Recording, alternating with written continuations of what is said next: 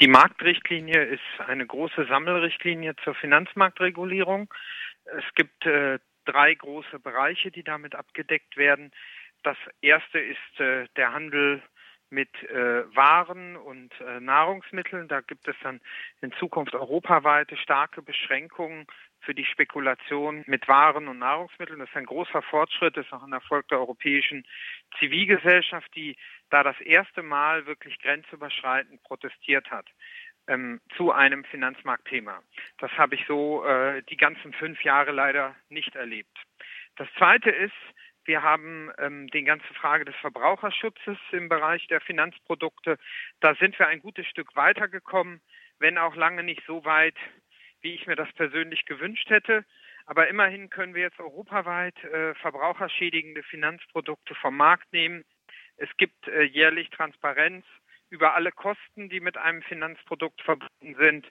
Allerdings bleibt es bei der provisionsorientierten Beratung in den meisten Mitgliedsländern. Das heißt, Verbraucher müssen beim Verkauf von Finanzprodukten auch in Zukunft besonders wachsam bleiben. Das muss man schon dazu sagen. Und der dritte Bereich ist die Reform der Börsenstrukturen. Das ist insofern ein Fortschritt, dass wir auch die entstandenen Schattenfinanzplätze äh, im Bereich der Börsen jetzt unter europäisches Recht bringen. Das klingt alles ziemlich langweilig äh, und es ist halt sehr technisch in vielen Details. Inwiefern werden diese neuen Regeln tatsächlich die Nahrungsmittel- und Rohstoffspekulation eindämmen? Die Regeln werden auf jeden Fall äh, das stark eindämmen, denn wir werden europaweite Positionsgrenzen festlegen, so wie das ähm, die Zivilgesellschaft gefordert hat. Allerdings wird die Anwendung dieser Regeln national erfolgen und Europa kontrolliert wieder die korrekte Anwendung. Das ist komplizierter, als ich es mir gewünscht hätte, aber immerhin, wir bekommen europaweite Grenzen. Und diese äh, europäisch äh, definierten Grenzen, äh, da muss man natürlich wachsam bleiben, dass die Umsetzung dann funktioniert. Wenn Sie meinen, die Positionen werden begrenzt, äh, was soll man darunter verstehen für Maßnahmen?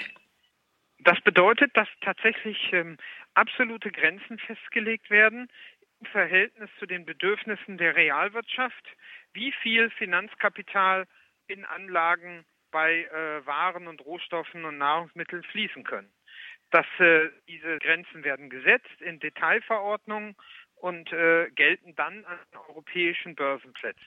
Es geht natürlich nicht äh, darum, eine absolute Menge, unabhängig davon, wie viel groß zum Beispiel der Bedarf an der Realwirtschaft nach bestimmten Rohstoffen ist zu setzen, aber es wird eben dann jeweils eine absolute Grenze geben. Sie haben auch das andere Gebiet genannt, äh, des Hochfrequenzhandel, was durch diese neuen Regeln weniger rentabel werden soll.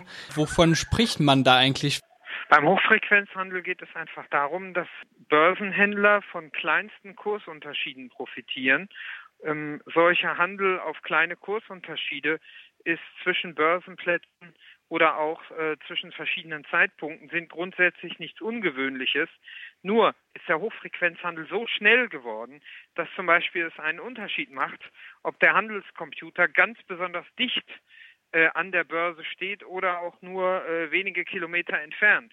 Und äh, damit hat das völlig äh, seinen Sinn verloren. Und deshalb äh, werden wir das in Zukunft äh, deutlich beschränken. Die, die Beschränkungsmaßnahmen sind relativ technisch äh, und nicht unbedingt geeignet, um das in einem Radiointerview zu erläutern. Aber für die Fachleute, das handelt sich sozusagen um sogenanntes Tick-Size-Regime. Also das heißt, die, die Preisänderungen müssen eine bestimmte Mindestgröße haben.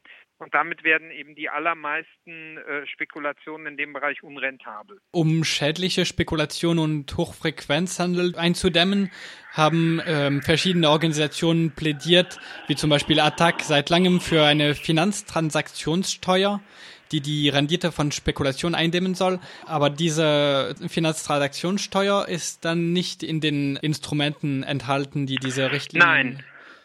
Nein, weil das Europaparlament hat die Finanztransaktionssteuer ja schon beschlossen. Uns fehlt aber noch äh, der richtige Beschluss des Rates äh, der Mitgliedsländer. Dort wird ja über eine verstärkte Zusammenarbeit verhandelt und im Moment können sich da die elf Staaten, die mitmachen wollen, nicht einigen. Das Europaparlament hat, wie gesagt, grünes Licht gegeben. Und ähm, ich beobachte mit einigen Befremden, dass obwohl die europäischen Sozialdemokraten so sehr für diese gemeinsame Steuer sind, dass derzeit die beiden Länder, die am meisten Probleme machen, sind Frankreich und Italien, beide sozialistisch regiert. Und ähm, zudem äh, beteiligen sich viele äh, Länder mit sozialdemokratischen Staatschefs nicht an der Transaktionssteuer. Also da ist auch noch mehr Druck der Zivilgesellschaft angesagt. Aber am Europaparlament hat es nicht gelegen. Könnte die Spekulation auch ohne die äh, Finanztransaktionssteuer äh, beendet werden? Also Spekulation zu beenden, das macht keinen Sinn. Man liest das manchmal auf Plakaten der Linkspartei. Das ist aber Populismus. Funktionierende Märkte brauchen auch einen gewissen Anteil von Spekulanten. Das ist auch kein Problem. Äh, wenn äh, Akteure Finanzmärkte nutzen wollen, um sich gegen Kursveränderungen abzusichern, dann brauchen sie sehr oft auch einen gewissen Anteil an spekulativ äh, handelnden Akteuren. Nur wie der alte Keynes schon wusste, wenn irgendwann die Realwirtschaft äh, vor lauter äh, spekulativem Kapital äh, unterzugehen droht, da muss man Grenzen setzen. Und das kann man natürlich über eine Steuer sehr elegant machen, aber wenn man die Steuer nicht durchsetzen kann, kann man natürlich auch, wie wir das jetzt bei Nahrungsmittelspekulationen machen, auch absolute Grenzen setzen. Und ähm, vielleicht ist das irgendwann auch in weiteren Marktsegmenten nötig.